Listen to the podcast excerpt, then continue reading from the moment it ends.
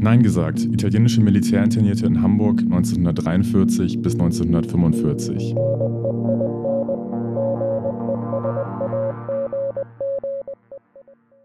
Hallo und herzlich willkommen zur ersten Folge von Nein gesagt, italienische Militärinternierte in Hamburg 1943 bis 1945.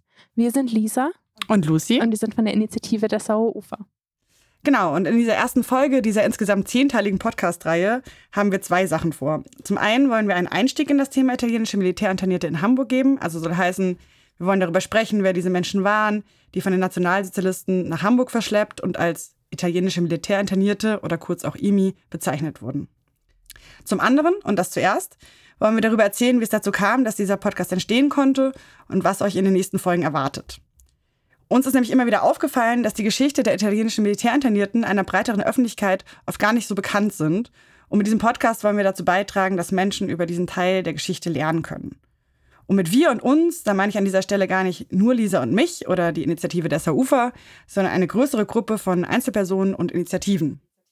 Nämlich die Projektgruppe Italienische Militärinternierte in Hamburg 1943 bis 1945, das ist ein Zusammenschluss von Initiativen und Einzelpersonen, die sich mit verschiedenen Orten, an denen italienische Militärinternierte in Hamburg ähm, inhaftiert waren oder arbeiten mussten, beschäftigen und eben mit ihren Geschichten. Genau, und diese Projektgruppe hat sich als Zusammenschluss von denen gegründet. Wir selbst sind eben mit der Initiative Dessau Ufer aktiv in einer Initiative, die sich mit der Erinnerung an italienische Militärinternierte und KZ-Häftlinge beschäftigt und setzen uns eben auch für einen Lern- und Gedenkort am Dessauer Ufer auf dem kleinen Grasbruck ein. Im dortigen Lagerhaus G waren ab 1943 italienische Militärinternierte untergebracht, bevor dort 1944 ein Außenlager des KZ Neuengamme eingerichtet wurde. Mehr zum Dessauer Ufer erfahrt ihr dann in der nächsten Folge. Jetzt nochmal kurz äh, zur Projektgruppe und zum Podcast wie gesagt, also unsere Idee war so ein bisschen für diese Projektgruppe, dass wir uns über unsere einzelnen Projekte, über die einzelnen Orte hinaus vernetzen möchten. Manche Leute beschäftigen sich zum Beispiel auch eher mit der Entschädigung, die bis heute aussteht für die italienischen Militärinternierten. Genau, aber die Idee war diese Vernetzung und das Ziel, die Geschichten der ehemals Inhaftierten sichtbarer zu machen. Und das ist dann eben auch das Ziel dieses Podcasts. Und dafür haben wir auch eine Förderung der Landeszentrale für politische Bildung erhalten. Genau, und ähm, unser Konzept für den Podcast ist, dass wir Orte besuchen, an denen die IMI inhaftiert waren oder zur Zwangsarbeit eingesetzt wurden. Oder wir treffen Menschen aus Initiativen und Gruppen, die sich für die Erinnerung an sie einsetzen oder für ihre Entschädigung. Und neben diesem Aspekt der Forschung und Erinnerung geht es auch darum, die Stimmen Angehöriger und Betroffener sichtbar zu machen. Und auch das versuchen wir mit diesem Podcast. Und genau, ihr könnt diesen Podcast von zu Hause natürlich anhören oder auch die einzelnen Episoden runterladen und mitnehmen, falls ihr die Orte, die wir euch vorstellen, selber besuchen wollt. Und dazu haben wir auch auf unserer Website neingesagtpodcast.de eine Hamburg-Karte, wo die einzelnen Episoden verzeichnet sind und ihr auch Bilder von den einzelnen Orten findet. Und so könnt ihr dann quasi selber einen Stadtrundgang auf den Spuren der IMI gestalten. Um jetzt einen Einstieg in das Thema zu finden, orientieren Lisa und ich uns jetzt erstmal an dem Titel des Podcasts. Also der lautet ja Nein gesagt, italienische Militärinternierte in Hamburg 1943 bis 45. Und ich fange jetzt mal mit dem Untertitel an. Italienische Militärinternierte, was bedeutet das eigentlich? Als italienische Militärinternierte oder eben IMI bezeichneten die Nationalsozialisten mehr als 600.000 italienische Militärangehörige, die sich nach dem Waffenstillstand Italiens mit den Alliierten weigerten, weiter an deutscher Seite zu kämpfen. Zuerst als Kriegsgefangene von den Deutschen festgenommen, wurden sie also bald zu sogenannten Militärinternierten erklärt und zur Zwangsarbeit in der deutschen Kriegswirtschaft verschleppt. Und dieser Punkt, dass die Menschen von den Nationalsozialisten in der Kriegswirtschaft eingesetzt wurden, hat schon sehr viel mit deren Bezeichnung als Militärinternierte zu tun. Kriegsgefangene dürfen und durften nämlich laut Genfer Konvention nicht zur Arbeit in der Rüstungsindustrie eingesetzt werden. Mit dem Status militärinterniert für diese eigentlich italienischen Kriegsgefangenen wollten die Nationalsozialisten das umgehen. Und tatsächlich wurden viele IMI dann auch zur Zwangsarbeit in der Kriegswirtschaft eingesetzt.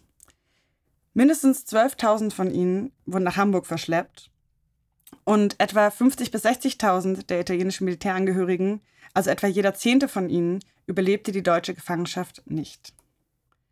Nach 1945 gehörten italienische Militärinternierten lange Zeit zu den sogenannten vergessenen Opfern des Nationalsozialismus. Aus unterschiedlichen Gründen blieb ihnen jahrzehntelang jegliche gesellschaftliche Anerkennung und somit auch in einem gesellschaftlichen Rahmen würdige Erinnerung sowohl in Deutschland als auch in Italien versagt. Die Bundesrepublik Deutschland entschädigte sie nie für das erlittene Unrecht und die Zwangsarbeit. In meiner Kurzbeschreibung gerade wurden jetzt schon einige Dinge genannt, die einer genaueren Erklärung bedarfen, wie zum Beispiel der Waffenstillstand zwischen Italien und den Alliierten 1943. Die Geschichte von dem Verhältnis zwischen dem faschistischen Italien unter Mussolini und dem nationalsozialistischen Deutschland ist sehr komplex und könnte wahrscheinlich eine eigene Podcast-Reihe füllen. In unserer Podcast-Reihe soll es ja um die Menschen gehen, die nach Deutschland und Hamburg verschleppt wurden und um die Orte, an denen sie dann leben bzw. arbeiten mussten. Unser Anspruch in dieser Folge ist also nicht, diese ganze komplexe Geschichte aufzuzeigen, sondern was wir jetzt hier versuchen wollen, ist eine Art Überblick zu schaffen und die entscheidenden Ereignisse zu umreißen. Also um eine Art Grundlage auch für die kommenden Folgen zu schaffen. Genau, zunächst muss man nämlich erstmal wissen, dass das Königreich Italien seit 1922 ein faschistisches Regime unter Mussolini gewesen war und dann eben später als Teil der sogenannten Achsenmächte wichtigster Verbündeter des nationalsozialistischen Deutschlands wurde. Und das führte dann eben auch dazu, dass Italien im Juni 1940 auf der Seite von Deutschland in den Zweiten Weltkrieg eingetreten ist. Mussolini hatte Pläne, einen eigenen Expansionskrieg zu führen, die stießen dann aber schnell an ihre Grenzen und so ist dann quasi eine sich verschärfende Abhängigkeit militärisch und wirtschaftlich von Deutschland entstanden. Und genau, dann gab es eben auch mehrere aus Perspektive der Deutsch- bzw. Italiener militärische Rückschläge, zum Beispiel die Kriegswende von Stalingrad und die Niederlage der Achsenmächte in Nordafrika. Und genau, diese verschiedenen quasi Rückschläge aus dieser Perspektive eben führten dann eben auch dazu, dass die Alliierten am 10. Juli 1943 auf Sizilien landeten und dabei leisteten die italienischen Truppen kaum noch Widerstand. Denn, und das muss man auch so für die generelle Situation in Italien wissen, es herrschte Kriegsmüdigkeit in der italienischen Bevölkerung aufgrund der Verluste auf den Schlachtfeldern, aufgrund der alliierten Bombenangriffe und aufgrund der schlechten Versorgungslage und so streikten zum Beispiel im März 1943 mehr als 300.000 ArbeiterInnen in den italienischen Industriezentren wie Mailand oder Turin. Und sie forderten Lohnerhöhungen und ein Ende des Krieges. Es gab also quasi eine Krise des faschistischen Regimes innenpolitisch, die sich immer weiter zuspitzte. Und auf der anderen Seite wurde außenpolitisch die militärische Niederlage immer mehr absehbar. Und das führte dann dazu, dass das Königshaus, verschiedene wirtschaftliche Eliten sowie die Generalität den Sturz von Mussolini vorbereitete. Und tatsächlich wurde er dann auch am 25. Juli 1943 vom König entlassen und sofort verhaftet und Pietro Badoglio wurde mit der Regierungsbildung beauftragt.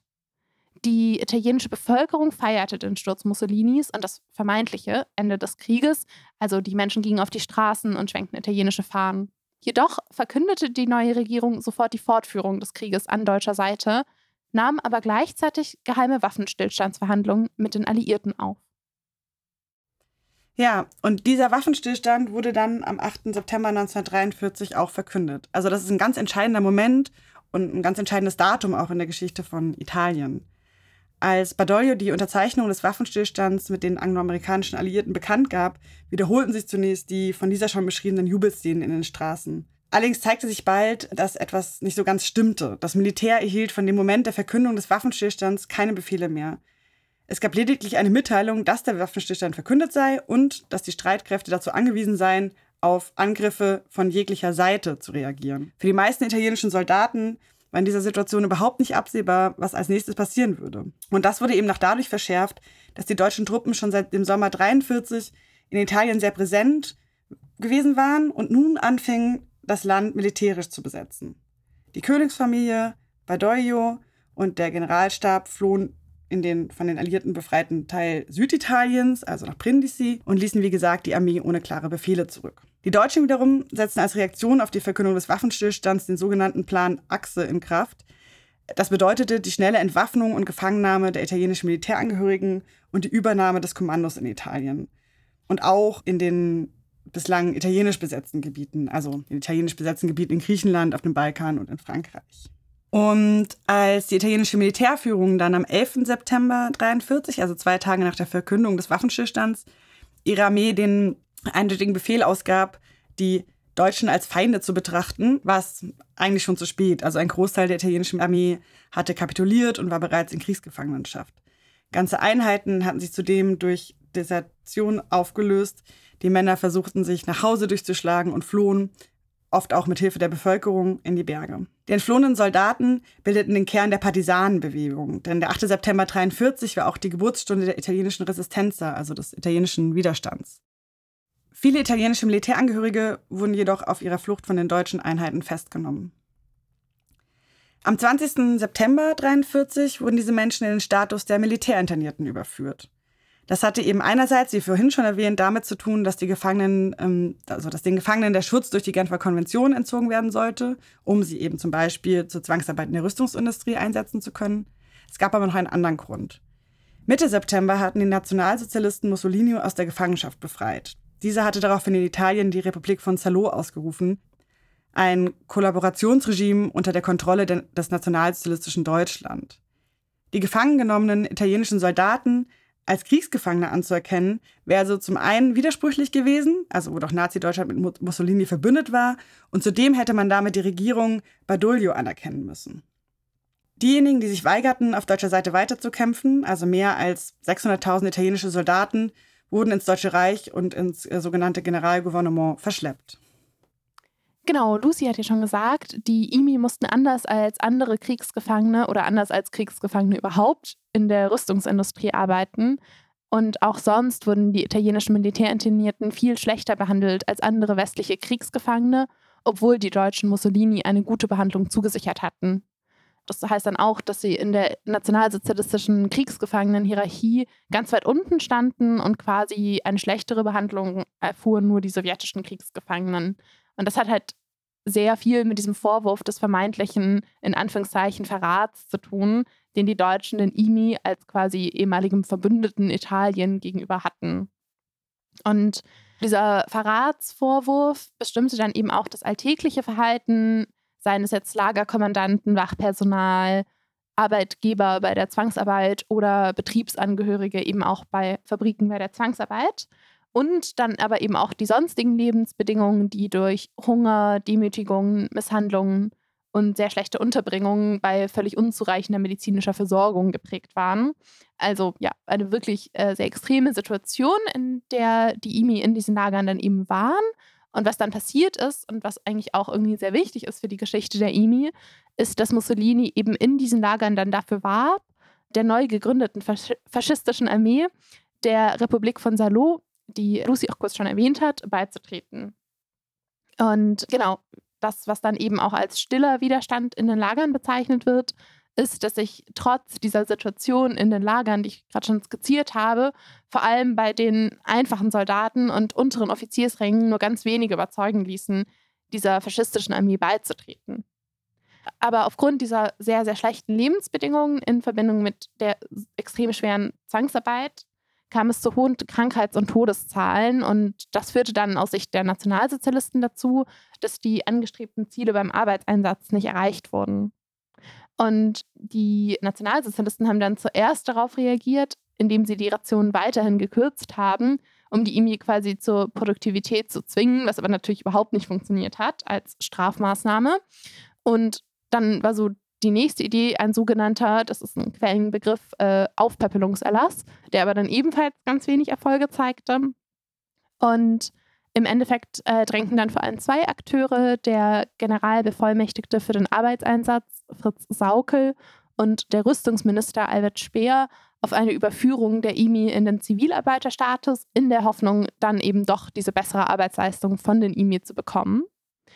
Und genau, das passierte dann auch im August 1944 durch das Oberkommando der Wehrmacht. Aber der Großteil der IMI weigerte sich, trotz Misshandlungen und Strafen, den Vertrag für freiwillige Arbeiter zu unterschreiben. Und also eben nochmal so ein Weigerungsmoment. Aber dennoch wurden im September 1944 dann fast alle zwangsweise zu Zivilarbeitern erklärt und bei der Krankenkasse und der Sozialversicherung angemeldet, und genau, also zu dem äh, Zivilarbeiterstatus gehörte dann eben auch äh, ein bisschen mehr Bewegungsfreiheit und ein bisschen bessere Verpflegung zu haben.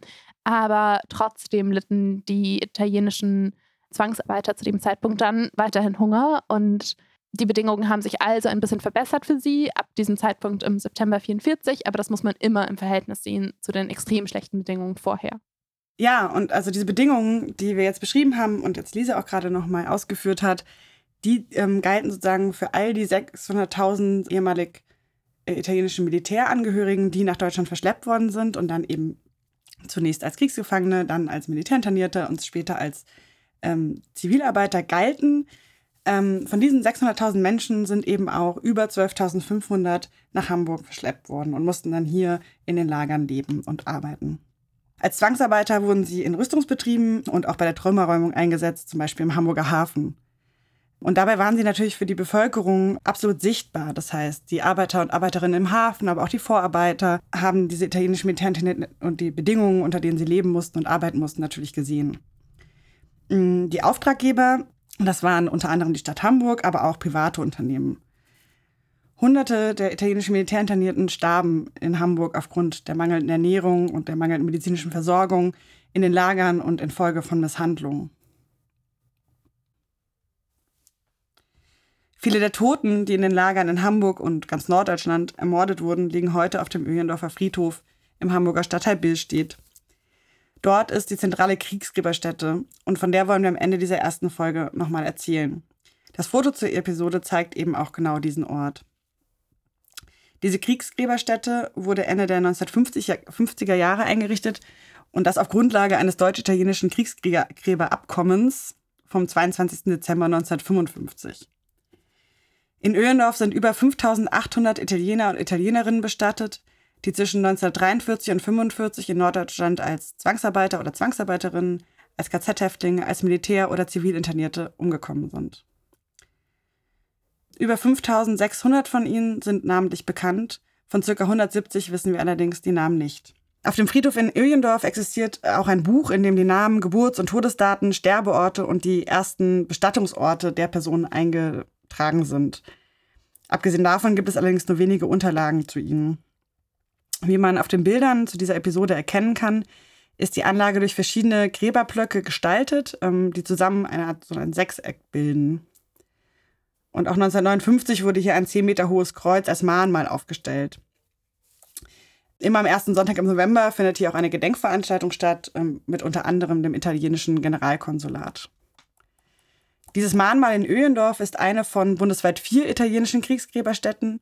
Die anderen Kriegsgräberstätten sind eben in Berlin, in Frankfurt und in München. Genau, und ähm, aber neben diesen vier Orten gibt es eigentlich sehr wenig in Deutschland, was an die IMI erinnert. Zu nennen ist auf jeden Fall eine Ausstellung zu den italienischen Militärinternierten, die man in Berlin im Doku-Zentrum NS-Zwangsarbeit in Schöneweide anschauen kann. Abgesehen von diesen Orten und vielleicht teilweise einigen Mahnmalen gibt es sehr wenig öffentliche Erinnerungen an die IMI. Zu diesen Mahnmalen gehört zum Beispiel auch das Mahnmal in Kalte Hofe, für das sich ein Angehöriger sehr eingesetzt hat. Das werden wir euch auch noch vorstellen in einer Episode. Genau. Aber sonst gab es eben auch in Deutschland, wie wir schon erwähnt haben, keine Entschädigung. Da werden wir auch noch mal länger drüber sprechen. Genau, aber dieses Fehlen in der öffentlichen Erinnerung, das galt ganz lange Zeit auch für Italien. Denn als die IMI 1945 nach ihrer Befreiung zurückkehrten, wollte ihnen niemand zuhören, da man ihnen vorwarf, sie hätten mit den Deutschen mitgearbeitet. Und das hängt so ein bisschen zusammen mit dem Selbstverständnis der italienischen Gesellschaft, das auf einem antifaschistischen Grundkonsens basierte, der sich dann auch in der Verfassung niederschlug. Und da spielt der Bezug auf die Resistenza, also den Widerstand in Italien, eine sehr große Rolle. Und obwohl er zweifelsohne ganz großen Anteil an der Befreiung Italiens hatte, kam es eben auch doch zu vielerlei Mythenbildung darum. Und eben dieser Mythos der Resistenza schloss dann auch die ehemaligen Soldaten, die dann teilweise auch so als Symbol der geschlagenen faschistischen Armee wahrgenommen wurden, für Jahrzehnte aus der offiziellen Erinnerung aus. Und genau, die Würdigung der IMI als diejenigen, die durch ihr Nein stillen Widerstand in den Lagern geleistet hatten, begann in Italien erst in den 1980er Jahren. Ja, und eben auch, was nochmal wichtig zu sagen ist, ist für diese ganze Frage von Erinnerung und Kampf um Anerkennung und natürlich auch diese ganze Frage von dem Kampf um diese sogenannten Entschädigungen, ist nochmal ganz wichtig, dass wie so oft hauptsächlich die Überlebenden und die Angehörigen selbst es sind und waren, die sich dafür einsetzten. Und von einer Person, die sich dafür seit Jahrzehnten einsetzt, wollen wir euch jetzt am Schluss unserer Folge noch mal kurz erzählen. Genau, es ist nämlich auch ein Zitat des Überlebenden Michele Montagano, mit dem wir unsere Folge schließen möchten und das auch den Titel unseres Podcasts Nein gesagt angeregt hat. Michele Montagano wird dieses Jahrhundert, er ist 1921 geboren und äh, Vizepräsident des Nationalen Verbandes der Heimkehrer aus Gefangenschaft und Internierung. Das ist eine italienische Organisation von Überlebenden und Angehörigen. Und Montagano setzt sich bis heute unermüdlich für die Würdigung der eben sogenannten stillen Resistenza und auch für eine Entschädigung der IMI ein. Als Offizier war Montagano unter anderem im Stalag 10b St. Bostel interniert, das dann auch für den Wehrkreis 10 zuständig war, zu dem auch Hamburg gehört. Und wichtig zu ihm ist auch noch, dass er 1945 wegen Widerstandshandlungen in ein sogenanntes Arbeitserziehungslager der Gestapo eingeliefert wurde. Genau. Und das Zitat, äh, mit dem wir jetzt auch schließen möchten, lautet: Wir inzwischen über 90-Jährigen hoffen, dass die Nachgeborenen sich erinnern werden, nicht, weil wir gelitten haben, sondern weil wir Nein gesagt haben. Das war unser Podcast Nein gesagt. Italienische Militärinternierte in Hamburg 1943 bis 1945. Der Podcast wird gefördert von der Landeszentrale für politische Bildung Hamburg. Technische Umsetzung Freddy, Matthias, Yannick. Vielen Dank. Thank